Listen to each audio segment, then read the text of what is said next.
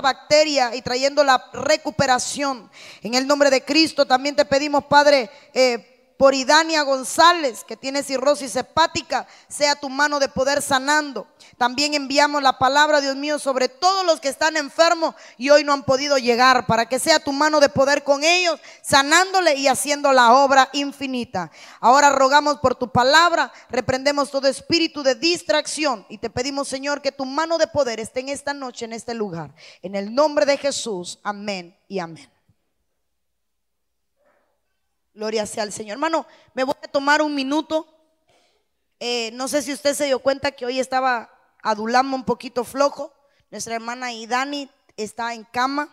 Eh, Meme, que es parte de la danza, la dejaron con 38 de fiebre sin poderse levantar. Nuestra hermana Yusi tiene a su niña enferma. Eh, creo que fue el, hoy es sábado, el jueves, se quedó vestida para venir y no pudo llegar porque tiene su niña enferma. ¿Eh? Está enferma. Entonces ahí ya sabe, pues Bernabé y evangelismo para que le visiten. Eh, nuestra hermana Yaudelis, la doctora, todavía sigue enferma.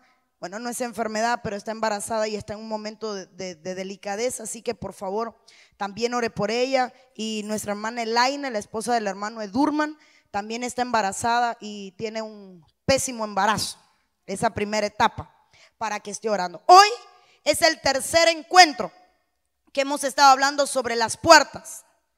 Eh, hablamos sobre 17 o 18 puertas. No sé si alguien de los que apunta me ayuda y me dice por cuántas, cuántas dimos. 16. Dimos 16 puertas. Nos faltan por hablar unas veintitantas puertas más, aparte de las de hoy. Pero hoy yo quiero hablar sobre las puertas del alma. Quiero hablarle sobre esas puertas. Puerta es un lugar de acceso. Recordemos que la, puerta es un área, es una dimensión. La puerta es el acceso para entrar o para salir. No sé cuánto recuerdan el cuento de Josefa. No sé si estoy subiendo, bajando, si me bañé o me estoy bañando. Eh, no sé cuánto recuerdan el cuento, pero eso es una puerta. Una puerta es donde entramos o salimos. La puerta está. Usted decide si entra o usted decide si sale. Mire hermano, hoy yo sé que el tema se va a poner un poquito difícil porque hablar del alma es hablar de, de algo serio. En nuestra iglesia hemos dado la sanidad del, alma, la restauración del alma, la reeducación del alma, la administración del alma, la confesión del alma, el restablecimiento del alma, la defragmentación del alma, las enfermedades del alma. Y hemos dado, hermano, yo ni me acuerdo los estados del alma. Eh, eh, ¿Para qué voy a hablar las sanidades del alma, la liberación del alma, la, la plenitud del alma? Yo creo que hemos hablado aquí unos 30 o 40 temas sobre el alma. Pero yo quiero llevarle, porque la Biblia dice en Primera de Tesalonicenses 5:23, y el mismo Dios de paz os santifique por completo. Diga conmigo, santificado por completo. Yo sé que hay mucha gente que no ha estado en ninguna serie del alma y por eso le va a ser un poquito más difícil entender. Yo me voy a tomar un tiempo para más o menos explicarle. Así que los que ya han seguido todas estas predicas, ténganme paciencia hoy. Dice el mismo Dios de paso santifique por completo. Entonces la santidad puede ser parcial. La santidad puede ser parcial. Porque aquí dice te santifique por completo. Recuerde que cuando Cristo viene sobre nuestras vidas, cuando el Señor viene sobre nosotros, la sangre de Cristo trae una santidad. Pero si fuera total, si fuera total, la persona luego de recibir al Señor en el altar nunca más pecara. Amén. Entonces, cuando la persona viene al altar recibe el Espíritu de Cristo y el Espíritu de Cristo derrama el poder sobre ellos y empieza a traer una santidad. Porque la Biblia dice, y todo aquel, dice Romanos capítulo 8, y todo aquel que creyera en su corazón y confesare con su boca que Jesús es el Señor sería salvo. Entonces, cuando Cristo viene, su sangre trae una santidad de los pecados pasados. Obviamente, hermano, es, un proceso, porque si la santidad ocurriera instantánea y total, en ese momento la persona fuera santa. El bautismo es la muerte al viejo hombre. Hoy bautizamos tres. Y cuando la persona sale de las aguas, hubo una santificación de su vida pasada, pero no es completa. Porque hay gente que luego de ser bautizada vuelve a pecar. Entonces, el Señor aquí en 1 Tesalonicense nos pone una clave. ¿Por qué no hay una completa santidad? Y dice, porque todo vuestro ser, ¿cuál es nuestro ser completo? ¿Cuál es el todo de nuestro ser? Espíritu, alma y cuerpo. Entonces nosotros somos espíritus. Eso es lo primero. La Biblia no dice ustedes son carne. La Biblia dice, porque yo los conocí en lugares celestiales y en la carne no es celestial. Y los bendije con toda bendición celestial, espiritual, en lugares celestes. Nosotros fuimos espíritu. A, a Job le dicen, ¿acaso tú no recuerdas dónde estabas tú, Job, cuando yo fundaba la tierra? Job, ¿dónde estabas tú cuando yo ponía las estaciones, cuando yo congelaba los polos? Job, ¿dónde tú estabas? Entonces, Job existía en espíritu, porque estaban fundando la tierra, todavía ni los cuerpos. Nuestro origen es espíritu, nuestro principio es espíritu. La Biblia dice que fuimos concebidos en Él. Perdón si no tiene todos los versículos, no puedo darlo, pero para eso viene la doctrina avanzada, los intensivos. Fuimos concebidos en Él y estuvimos en el Padre y salimos de Él. Porque cuando Dios sopló en Adán, dice la Biblia, sopló aliento de vida y la palabra es Nechama. Y cuando sopló, lo que sopló en el hombre fue el espíritu. El espíritu estaba dentro de él. Por eso la Biblia dice, por su soplo viene el espíritu. Ahora, somos seres espirituales a los que Dios nos dio un cuerpo. Porque el cuerpo es el vehículo a través del cual nuestro espíritu y nuestra alma se mueven en la tierra. Mire, eh, dimensiones para cuerpos. El espíritu regresará a una dimensión espiritual. Pero el cuerpo tiene que quedarse, por eso dice, volverán al polvo. Y los que suban en el rapto serán transformados, como que esta carne no puede entrar. Ahí entraríamos en una aparente contradicción, porque entonces ¿dónde se fue Noki y dónde se fue Elías? Pero ese no es el tema de hoy. Ese no es el tema de hoy, eh, porque estaríamos hablando de escatología. Espíritu, alma y cuerpo. Entonces en el medio nos pusieron un alma. El espíritu es el puente entre Dios y nosotros. El cuerpo es el puente entre la tierra y nosotros. La Biblia dice, ustedes tienen la ley de los miembros. Esto es en el cuerpo. Pero el alma, hermano. Ah, hermano. El alma es, ¿qué es lo más difícil en un carro, amor?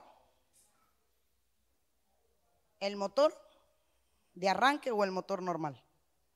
Sí, porque los carros tienen tres motores. El del agua para limpiar la ventanilla, el de bueno, lo más difícil, ese es el alma, indomable. Lo único femenino en usted es el alma. Lo único matriarcal en usted es el alma. Porque los espíritus son asexuales. Mano, usted lleva sexo en el cuerpo, pero su espíritu no es femenino masculino. Eso, lo hemos dado, pero no me quiero detener. El alma que hay en el alma. ¿Recuerda los asientos del alma? El alma tiene tres asientos, voluntad, emociones e intelecto. Dentro del alma están las emociones. Todo lo que usted siente está en el alma. Pero pastora, eh, mire hermano, el amor sentimental no es de Dios. El amor de Dios es el de decisión. Por eso la Biblia dice Dios no siente amor. La Biblia lo que dice es Dios es amor. Porque si sintiera amor diríamos que Dios es almático. Dios es amor. Porque el amor salió de él. Entonces está el amor por decisión y está el amor por sentimiento. Le pongo un ejemplo para que me entienda. ¿Cuántos son padres? ¿Cuántos han pasado crisis de las que usted quiere romperle un sartén a su hijo en la cabeza? Yo pensé que ninguno iba a decir amén. De esos hermanos que usted aguanta el sartén. Señor, aguántame, Señor. Un, dos, tres, cuatro, cinco, seis, siete, ocho, nueve, diez. ¿Nunca le ha pasado? Y al instante su hijo sale de su frente y se vira el pie. Y aquel padre que quería meterle un sartén en la cabeza, sale corriendo, lo levanta en los brazos, mi amor, ¿qué te pasa? Y al instante usted quería pilarlo. Porque en el momento en que usted quería pilarlo, usted no sentía amor. Pero en el momento en que su hijo tiene un problema, usted se decidió amar aunque le haya hecho una trastada. Entonces nuestra alma es lo que nos hace ser volubles, circunstanciales. Es lo que nos hace cambiar todo el tiempo. El alma es lo que, hermano, el alma es lo que tiene a la gente lunática. Por eso la Biblia dice el hombre de doble ánimo es inconstante en todos sus caminos, porque la palabra ánimo en el original es la palabra ánima, que significa alma. El hombre de doble alma. No significa que hay dos almas, sino que el alma está partida. Por eso aquí dice todo vuestro ser esté por completo. Y la palabra completo es la palabra holoclerus. Y la palabra holoclerus significa sin partición, sin separación. Ahora, salgo de aquí. Tercera de Juan 1.2 dice, amado, yo deseo que tú seas prosperado en todas las cosas. Y que tengas salud, así como prospera tu alma.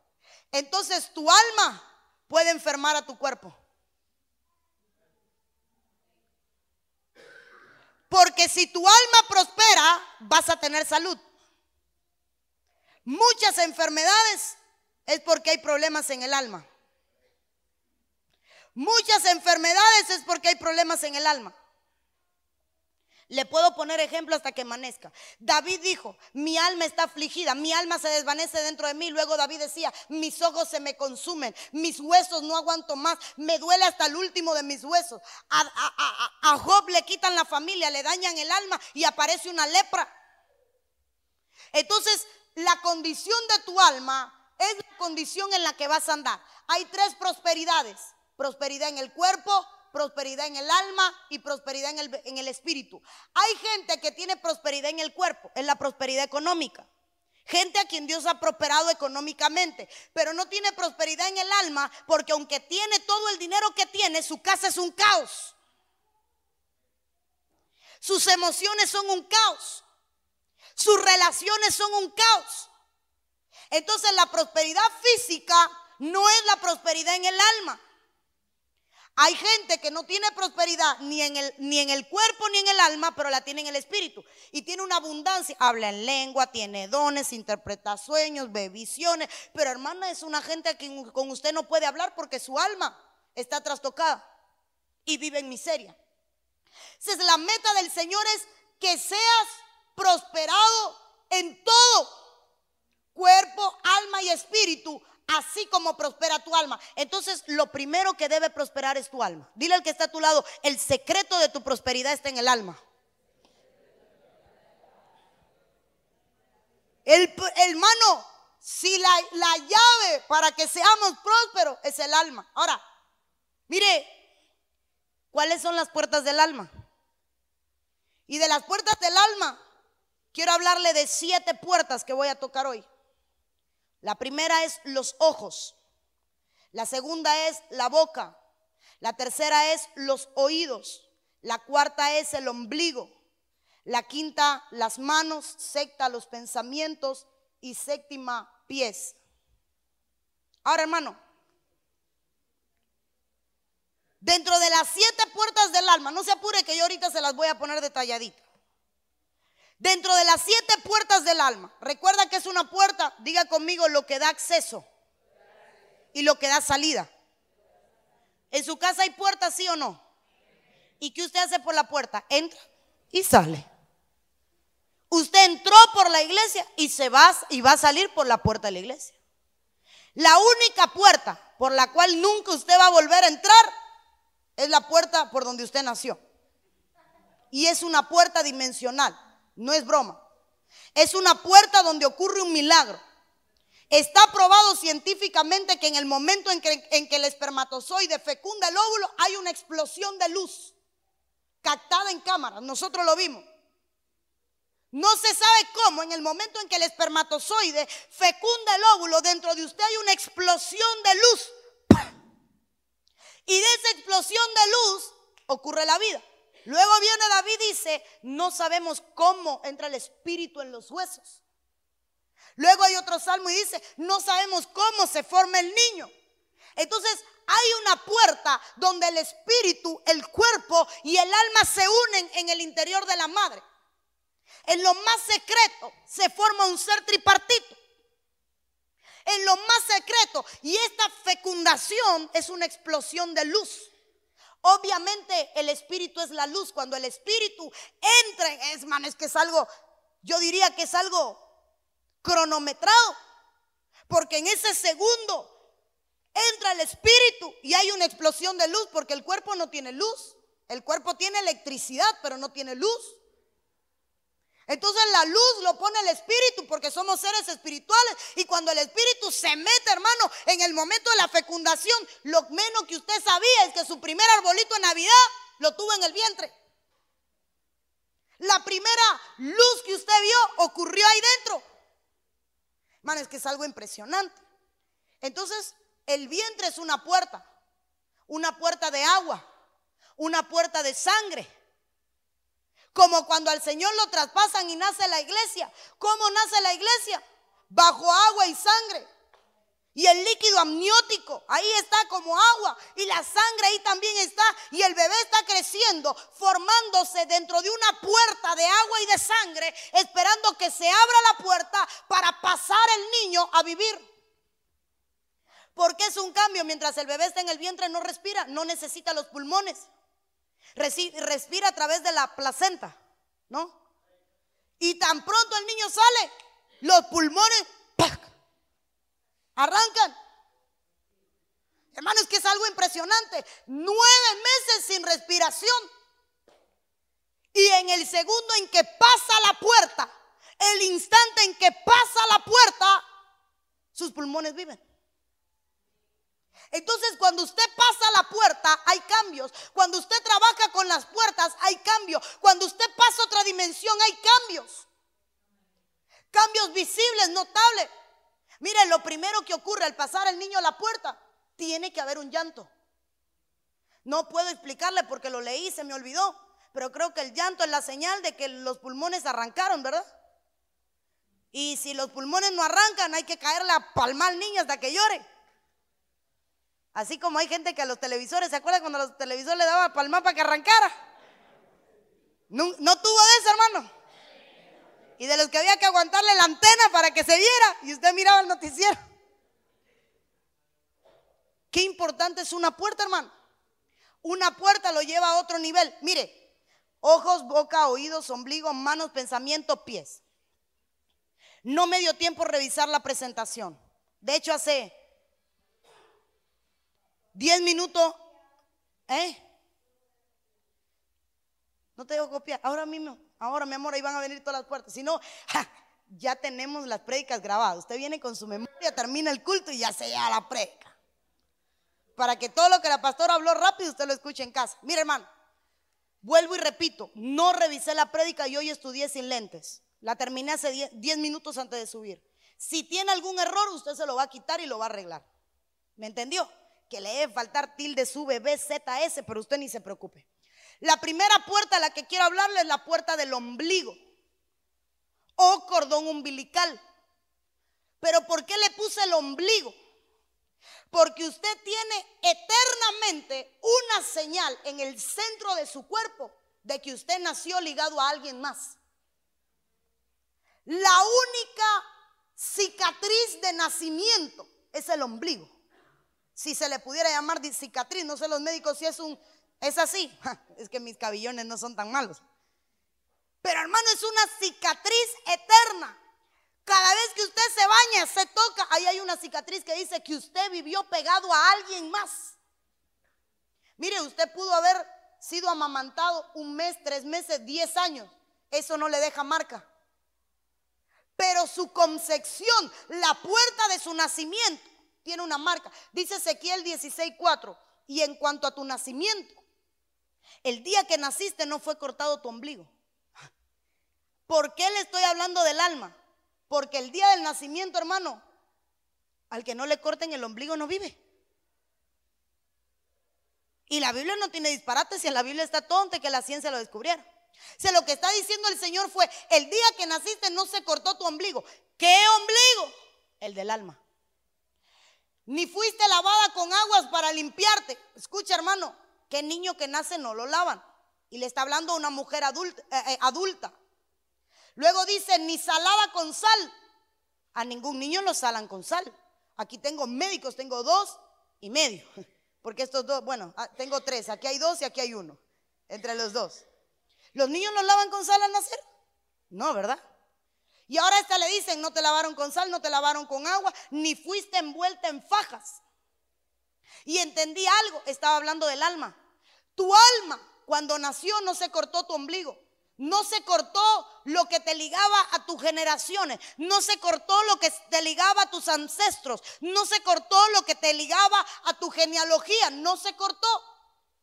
No fuiste lavadas con agua. ¿Sabe cuál es el agua? La palabra y qué más? Y el espíritu. El espíritu no vino sobre ti, la palabra no vino sobre ti. Y luego dice ni salada con sal. ¿Sabe para qué es la sal? Para quitar la amargura. Entonces esta persona nació amarga. Nació amarga. Entonces hay gente que nace amargada. Nunca ha visto esos niños de tres años que usted le hace cuanta murumaca. Ahí no se ríen. Estoy hablando algo en serio. Porque se demostró en un estudio que el niño cuando nace tiene gran parte de su personalidad ya formada. Y entonces el niño en el vientre está formando una personalidad. Por eso es que hay niños, vaya un cubículo del materno, materno, no sé dónde queda ya, porque lo viven cambiando. Y vaya, los que lloran mucho, los que no lloran, los que lloran poco, los que tienen mucha hambre, los que no se sacian. Si todos son iguales, si todos tienen el mismo tiempo de nacimiento, ¿por qué son diferentes? Porque ya cada uno nació con parte de su personalidad. Ahora, esto es tremendo, porque entonces hay una puerta a través de su ombligo. Voy a leer para no cometer error. El, el ombligo no solo es un símbolo de atadura, la primera sangre, la primera sangre que usted tuvo no fue suya, fue de su madre. Cuando usted era un feto, la primera sangre que ocupaba todo lo que usted era era de su madre. Luego usted comenzó a producir su propia sangre. Entonces su primera transfusión fue de su madre. Si pudiéramos decirle así, estoy tratando de que entienda. Aquí hay médicos, si cometo error, con confianza ahí, pastora, así no se dice, y lo reparamos. La primera transfusión cuando usted ni soñaba ver lo que era una aguja, la recibe de su madre. 100% de su sangre materna. Y luego su organismo comienza a producir su propia sangre. Mire hermano, qué misterio. Pero usted fue invadido de la genética materna. Porque sangre es genética. Entonces la genética materna se metió en todo su cuerpo. Le voy a poner un ejemplo. En el momento en que Lea se acuesta con Jacob, usted sabe que Jacob trabajó siete años por Raquel. No le dan a Raquel y le dan a Lea. Y se acuesta con Lea la noche de la boda. Y a la mañana siguiente, cuando ve a Lea sin peinar y sin maquillaje, le dice a Lea, hey, tú no eres Raquel. Y saca a Lea. Dígale que no puedo contestar ahora. Y hermano, y dice la Biblia que va y habla con Jacob y le dice, dame a la otra. Estoy, estoy parafraseando. Le dan la otra, pero ya Lea estaba embarazada. La primera noche Lea queda embarazada. Ahora, perdóneme. ¿De qué quedó embarazada Lea? ¿Engaño? ¿Mentira? Mira hermano, quedó embarazada de un engaño, quedó embarazada de una mentira y quedó embarazada de un rechazo. Si se acostaron a las 3 de la mañana y salió el sol a las 7, Cuatro horas después, tres horas después, del bebé está recibiendo la sangre de la madre. Toda la genética que le metió la madre en el cuerpo a su primer hijo fue rechazo. Es más, una transfusión de rechazo. Nace el hijo y el padre no lo quiere. Porque cuando el niño caminaba, su genética se llamaba rechazo. Donde el niño se movía, su genética se llamaba rechazo. Es más, nació el primero, nació el segundo, nació el tercero, nació el cuarto, nació el quinto, el sexto, el séptimo, octavo, noveno, décimo, onceno. Y cuando viene a nacer José, es el único que no trae una genética de rechazo. Hermano, impresionante. Porque no se daban cuenta que el problema estaba en que la madre le estaba pasando al hijo una genética y aunque el cordón físico se cortaba, el cordón del alma no se cortaba. Hay gente que no ha cortado el cordón del alma y cada vez que camina anda cargando la genética de sus padres y no lo sabe. Y es el clon de sus padres y no lo sabe. Es que yo soy igualita a mi madre, no te enorgullezca. Saca lo bueno, pero hay cosas en tu vida que tienes que lavar con sal. Porque hay gente que nació bajo amargura, vive bajo amargura, vive bajo depresiones y puede tenerlo todo y sigue amargado. Porque tiene prosperidad en lo físico, pero su alma no no cortó el cordón. Entonces la primera puerta es el ombligo. No creo que se me fue media hora en una puerta. ¿Y el semáforo? Bueno, tenemos semáforo, pero sigue en verde. Y como nada más tenemos verde, seguirá en verde. La puerta de los ojos. Primera de Samuel 2:33, sin embargo, alguno de los tuyos no cortaré de mi altar para que tus ojos se consuman llorando y tu alma sufra. Mi hermano, lea, lea esto porque eso está. Pero todos los nacidos en tu casa morirán en la flor de tu juventud. Sin embargo, alguno de los tuyos no cortaré de mi altar. Hermano, mire para qué. Para que tus ojos se consuman llorando y cuando tus ojos lloren, tu alma sufre. Entonces todo lo que ven tus ojos hacen sufrir al alma. Todo por lo que lloran tus ojos hacen sufrir al alma. Y ahora a este le viene un castigo. ¿Sabe que estoy hablando de Lee? Elí no puso orden en su casa. Sus hijos, hermano, usted, ¿para qué voy a hablar de historia? Porque no quiero hablar de historia en este momento. Sus hijos, hermano, hacían todo lo que no eran debido. Los dos hijos de Elí. Y cuando viene Samuel y se levanta Samuel a traer una palabra de Dios, la palabra que le da Samuel es, quiero que sepa que vas a morir. Pero vino una maldición sobre el alma. Hay gente que puede tenerlo todo, su alma está mal su alma está mal. Eh, quiero hablarle de algo. Quiero hablarle de los ojos. En el momento en que usted nace, usted nació con el tamaño de ojos con el que va a morir. Los ojos nunca crecen. Los ojos nunca crecen. Sus ojos son del tamaño cuando usted nació que el que tiene ahora. O sea, una persona de 70 años tiene el mismo tamaño de ojos que cuando nació hace 70 años. Los ojos nunca crecen. Entonces entendí, nacimos con la visión que necesitamos. Nacimos con la visión con la que íbamos a morir. Hermano, nacimos con los ojos con los que íbamos a morir. Porque la visión se desarrolla porque cuando el niño nace no ve las cosas bien. Y luego que empieza a pasar el tiempo, el niño empieza a desarrollar su visión. La visión puede ser afectada, usted conoce las causas, por prematuridad, por, por todos los riesgos, por traumatismo eh, fetal. Cuando el niño está en el vientre hay traumatismo y su vista puede ser cambiada. Entonces vuelvo y repito, el ombligo.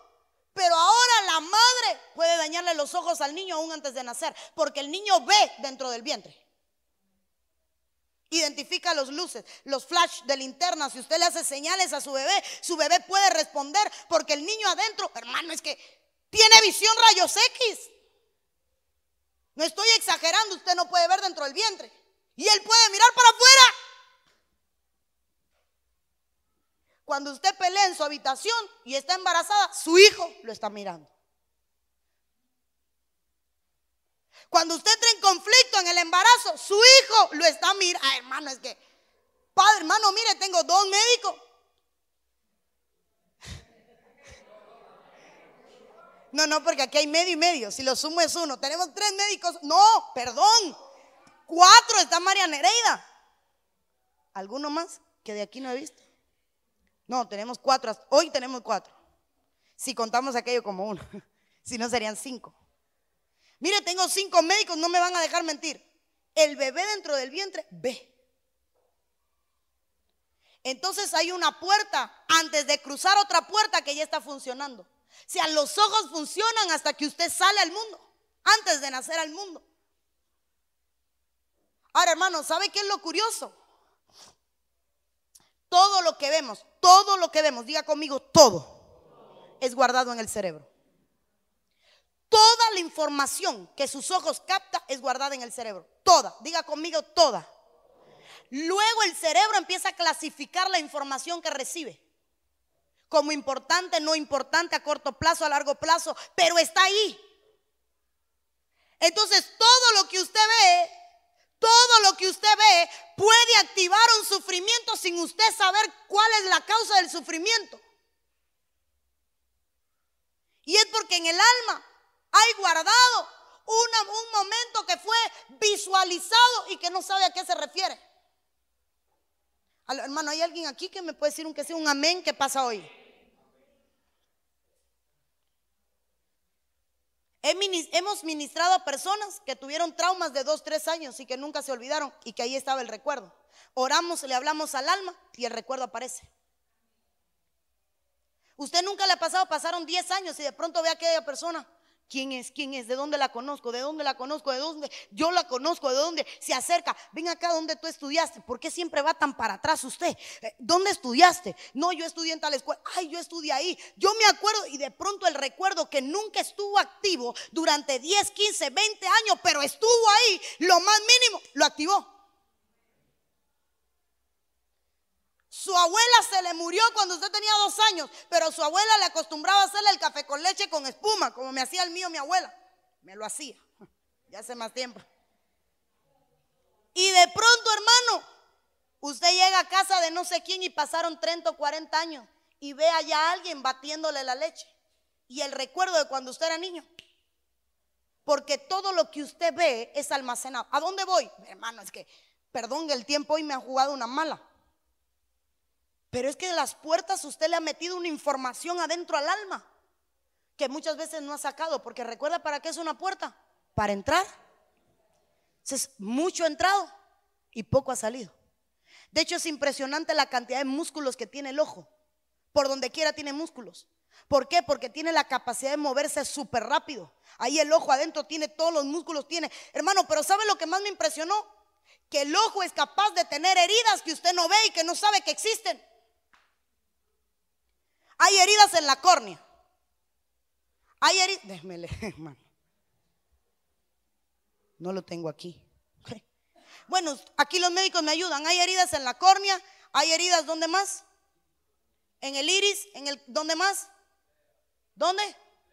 En el clera, que es la parte blanca, para si no sabe lo que es el clera. ¿Qué más? No es la yema, hermano, la parte blanca el ojo.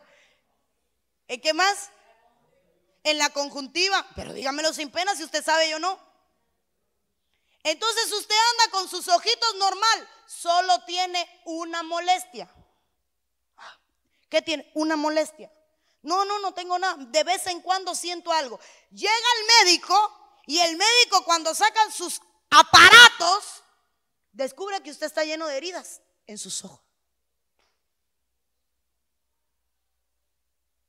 Mire, mire por dónde voy. Un cuerpo extraño un cuerpo, un cuerpo extraño le abrió una herida. Lo voy a llevar al alma. Usted vio algo raro y algo extraño y se le hizo una herida en el alma y no lo sabe porque es invisible. Contempló algo en su infancia que le hicieron heridas invisibles. La puerta de los ojos, Salmos 31.9, ten piedad de mí, oh Señor, porque estoy en mi angustia. Se consumen de sufrir mis ojos, mi alma y mis entrañas. Entonces, cuando los ojos sufren, consume al alma.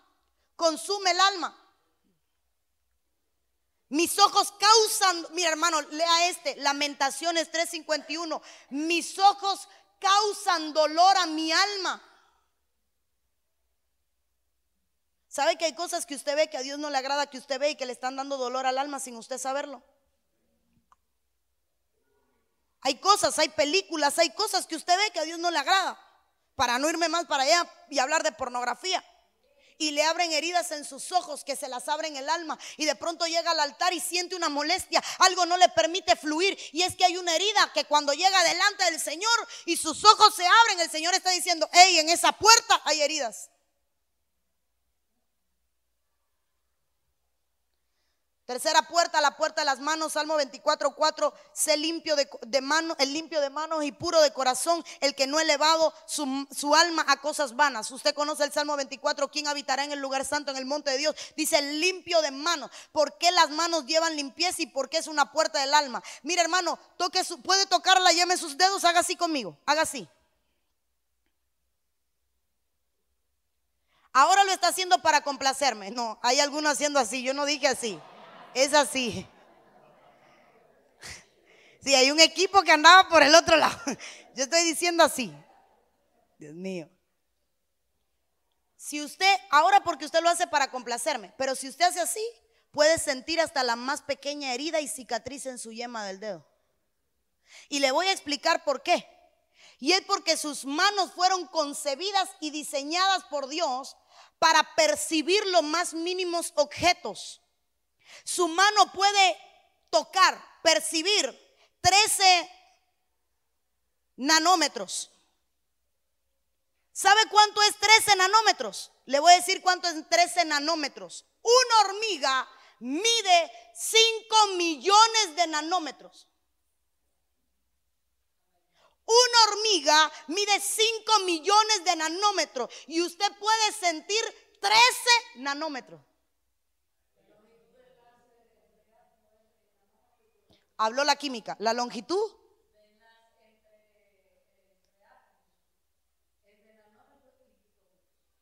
La longitud del enlace entre átomos es de nanómetros. Es que, qué orgullo yo tener tanta gente aquí inteligente, ¿verdad? Te sueltas un disparate y te comen, hermano. Hermano, es que mire, ¿sabe lo que es sentir? Si una hormiga tiene 5 millones de nanómetros, usted sentir 13 nanómetros. Por eso es que los billetes tienen cosas que no ve usted, no ve y puede tocar. No ve y puede tocar. Hay gente que le hace así a ver si ve la carita y la marca agua, pero usted lo toca. Entonces el Señor dice, hay cosas que has tocado que tú no sabes que han sido malas y que te han contaminado.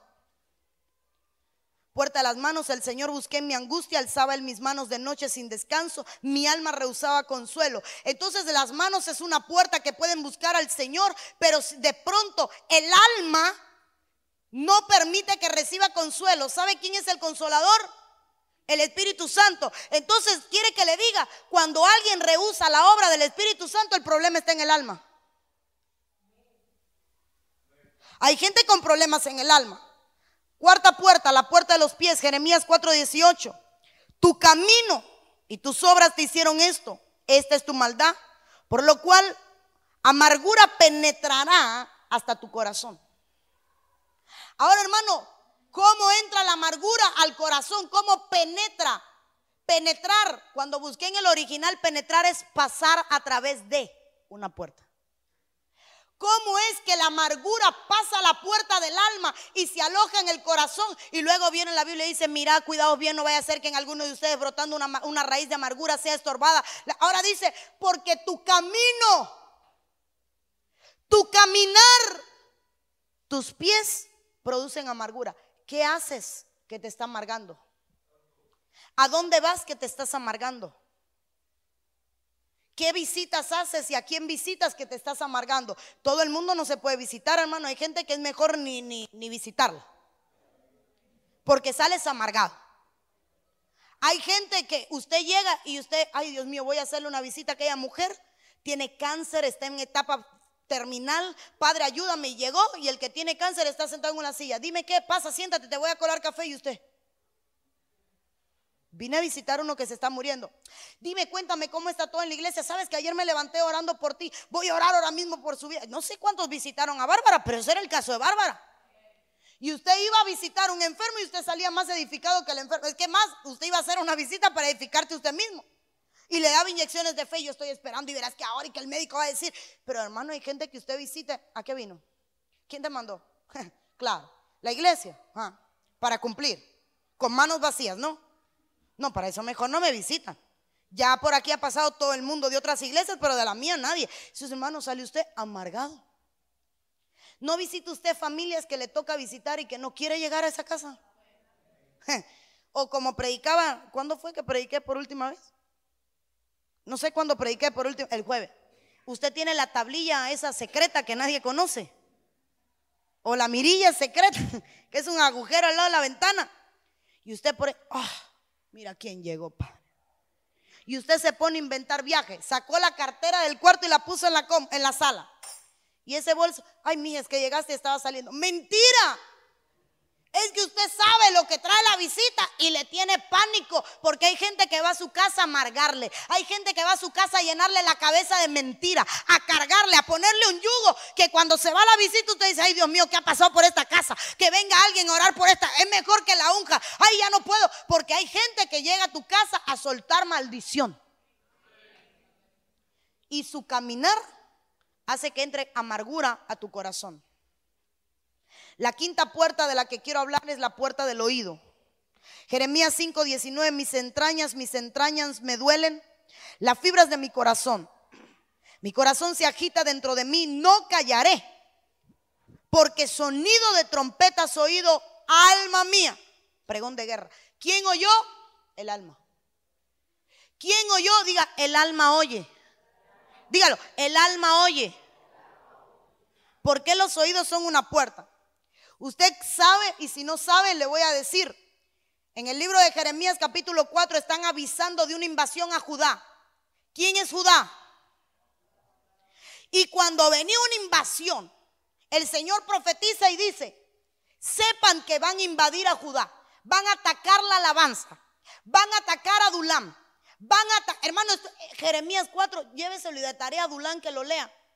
Ahí estaban avisando de que venía un ataque porque habían caído en abominación, porque se habían apartado del Señor, porque habían endurecido su corazón. Y de pronto, ¿sabe lo que le dice el Señor? Hey, el destructor viene contra ti. Y, y habla, y ¿sabe a quién le da la palabra? Al alma.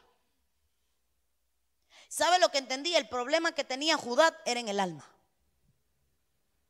Porque si hay un peligro para los músicos es el emocionalismo.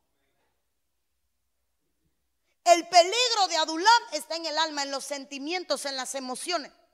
Eh, y en el pueblo también y lo provoca la alabanza. Hay coros, Dios mío, tengo que salir de este punto, pero hay coros que usted lo hace llorar sin tener por qué llorar. Y empieza aquel canto, levanto mis manos, aunque no tenga fuerza. Y usted que se siente en una depresión crónica, raja en llanto. ¡Ah! Dios me está tocando. y no es Dios. Es que el, el cántico, que es Judá, le habla al alma y el alma oye. Y cuando el alma oye, se identifica con algo y arranca a llorar. Por eso es que hay cánticos que nunca lo van a hacer llorar. Por ejemplo, aleluya. Como es para Dios, si no es para usted, usted no puede llorar porque nunca le va a hablar a su alma, sino usted va a obligar a su alma a hablarle a Dios. Entonces hay gente, mi corazón, y usted no puede llorar, no almático, porque no le están hablando a usted, sino a Dios. Por eso es que la adoración es para Él, no es para nosotros. Todo cántico que es para el hombre va a provocar llanto, pero sin darse cuenta es una administración al alma. Remover las emociones. Facilito te hago llorar que me diga alguien, estoy pasando por problemas matrimoniales. Él me dejó. Y la mujer arranca a gritar.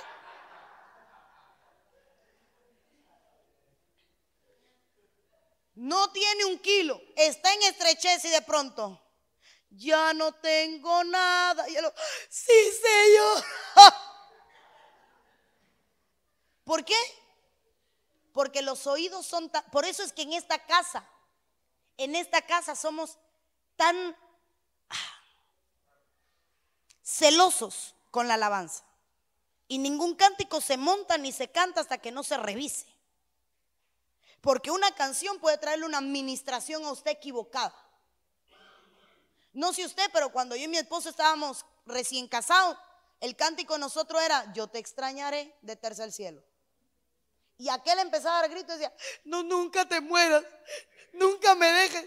Y yo, si yo me voy a morir, tú me hablas cuando me muera. Y nada más hablábamos de muerte, porque el cántico nos llevaba a eso. Entonces, cuando él oía la canción, lloraba. Y las mujeres que somos abusadoras, yo se la ponía.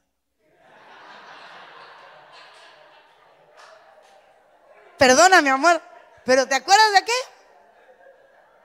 ¿Te acuerdas o no te acuerdas? Y entonces él me decía, quítala, quítala.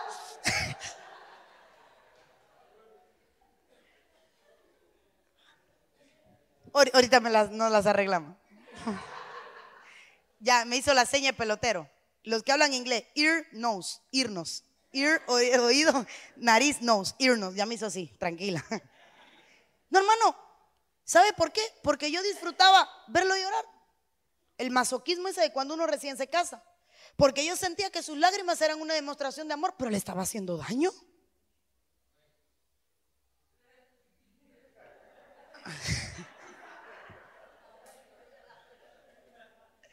déjeme predicar. Déjeme predicar, hermano. Mire. Mire. Eh, José, ¿cómo se llama eso que, que dan en la radio? No, mami. Que dan en la radio por la mañana, los sábados que hasta el día de hoy sigues oyendo. El especial del SAR. Pero había uno que tú oías todas las mañanas cuando yo me levantaba para la escuela, 7 de la mañana, que daban rancheras. En la puerta de la iglesia llora un niño. ¿No te? ¿Cómo era? México canta. ¿Todavía darán eso eh? los que usan radio? ¿Sí? Ay, hermano. Y mi abuela me levantaba a las 7 de la mañana, arrancaba México canta. Y el, que, el viejo que no lloraba con eso, aquel lo dejaron abrazado de un poste.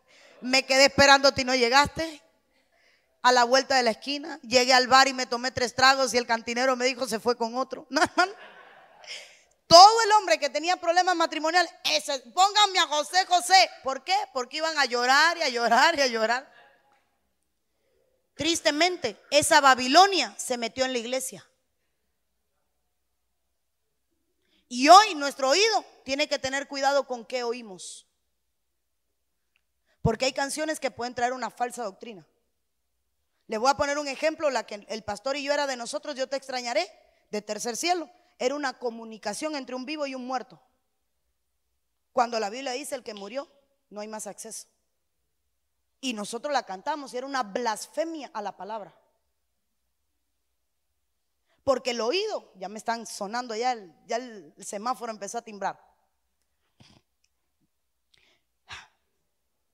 Rápido, su oído tiene tres partes. Su oído tiene el oído externo. El oído externo es esta parte de aquí. Todos los pliegues de su oído que quizás a usted no le gusten porque se ensucian, todos son necesarios. Porque ese diseño único es el que absorbe todas las ondas sonoras y lo empieza a llevar desde el oído externo al oído medio. En el oído medio es donde están los huesos más pequeños del cuerpo. En el oído medio usted tiene los huesos más pequeñitos de su cuerpo. Y luego tiene el oído interno.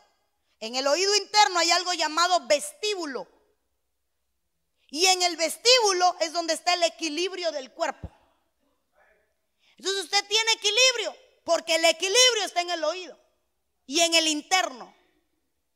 Entonces significa, mire hermano, el oído externo, el cuerpo, el oído medio, el alma, y el oído interno, el espíritu. Entonces la palabra empieza a entrar por el oído. Y cuando llega al, hues, al, medio, al oído medio, ¿me ayudas, hijo? Martillo, casi herrero, hermano. Martillo, yunque y estribo. Y empiezan aquellos huesitos, los más pequeños del cuerpo, a golpear tipo código Morse. Y eso es lo que hace que su oído interno entienda lo que usted está escuchando. ¿Estoy bien, médicos? Estudié. Ahora, hermano, ¿sabe lo que es? Mire, hermano, el oído medio es, tiene un martillo.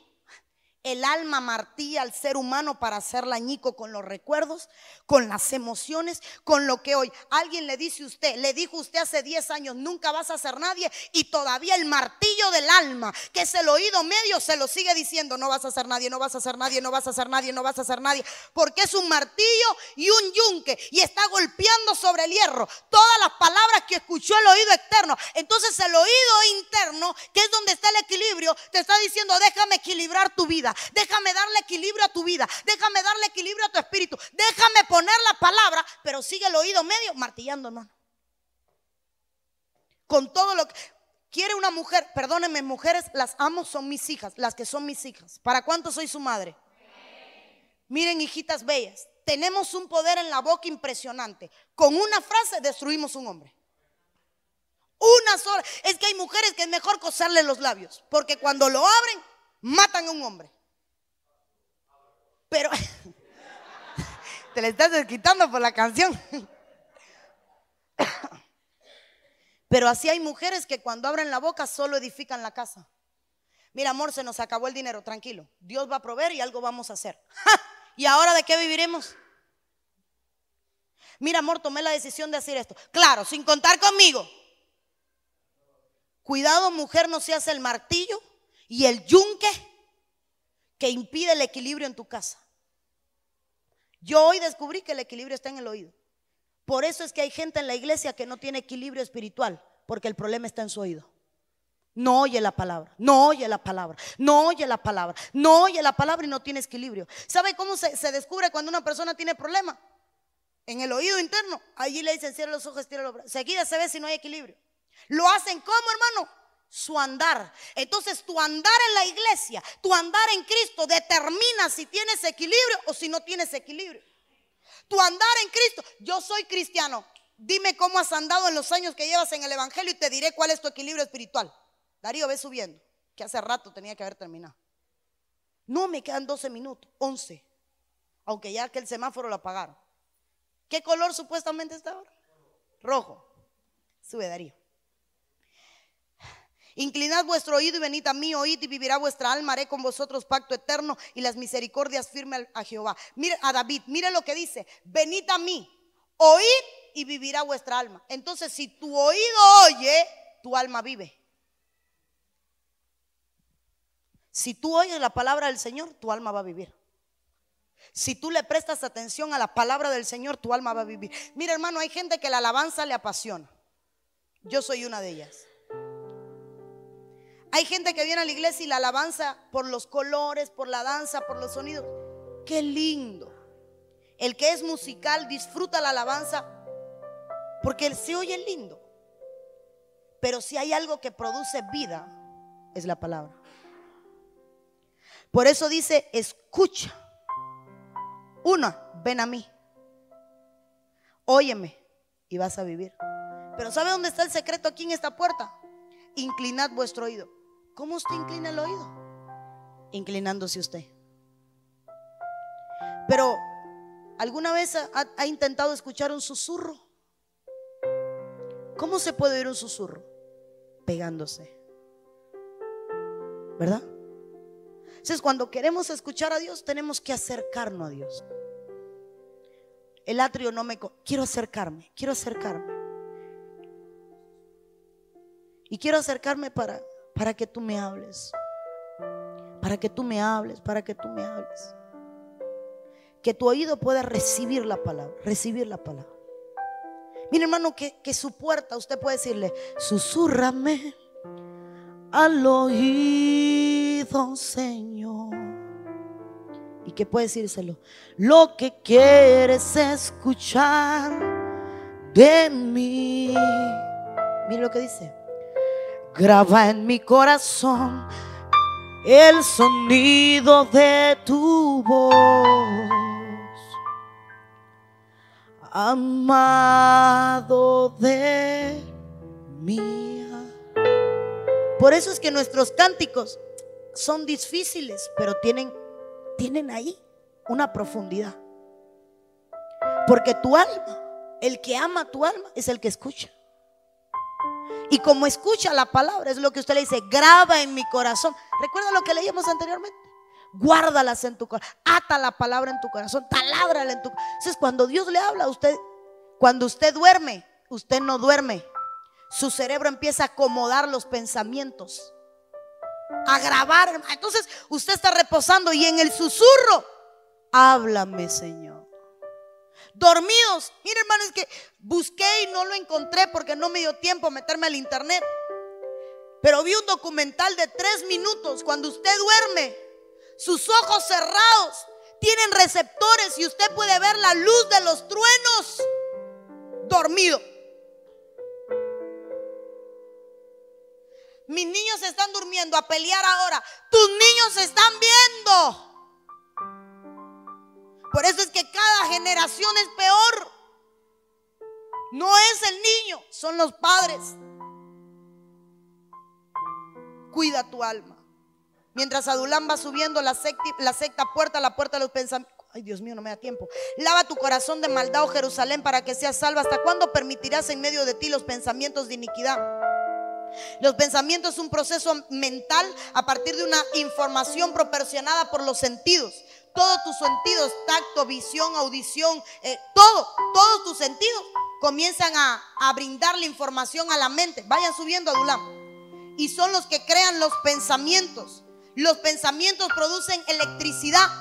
Y una vez que un, pensamiento, hermano, explota, comienza a crear conexiones, conexiones. Por eso es el poder de la repetición. Porque cuando usted repite y repite y repite, ese pensamiento se hace más fuerte y empieza a, tener conexiones más grandes. Por eso el Señor dice, medita en mi palabra de día y de noche. Repítela en la mañana, repítela en la noche. Eh, yo conozco gente en esta iglesia que entró de cero y que aprendió la doctrina en nada. No puedo decir nombres desde el altar, pero una de ellas es Josefa, porque está en los cultos, graba las prédicas y se va para la casa y la oye. Y la vuelve a oír. Y en la mañana la vuelve a oír. Y al final de la semana ha oído un mensaje tres veces. Lo domina. Pregúntale. ¿De qué se predicó la semana pasada? Tema tal, versículo tal, se ha hablado de eso. ¿Por qué? Porque la repetición hace grande un pensamiento. Entonces, si usted repite su palabra, repite su palabra, se volverá fuerte en ella. Me acuerdo de estas cosas y derramo mi alma dentro de mí. Yo fui con la, de como yo fui con la maldad y la conduje hasta la casa de Dios, entre voces de alegría y de alabanza del pueblo en fiesta. Cuando tú te acuerdas de las cosas pasadas, tu alma comienza a derramarse dentro de ti. Si estás en procesos de aflicción, recuerda lo que Dios hizo contigo para que tu alma se derrame. Estás pasando por un momento de crisis, recuerda lo que Dios hizo contigo. Estás pasando por hambre, recuerda lo que Dios hizo contigo para que tu alma se doblegue ante el Señor. Y la séptima puerta en los pies, pues tú has rescatado mi alma de la muerte, mis ojos de lágrimas y mis pies de tropezar. El alma es la que hace el alma es la que hace que tus pies tropiecen, que tus pies se equivoquen, que tú des pies y que te aparten del camino del Señor. Por eso la Biblia dice, lámpara es a mis pies tu palabra. Que tu palabra venga también a mis pies para que enderece mis pasos. Ahí donde usted está, si puede cerrar sus ojitos, inclinar su rostro.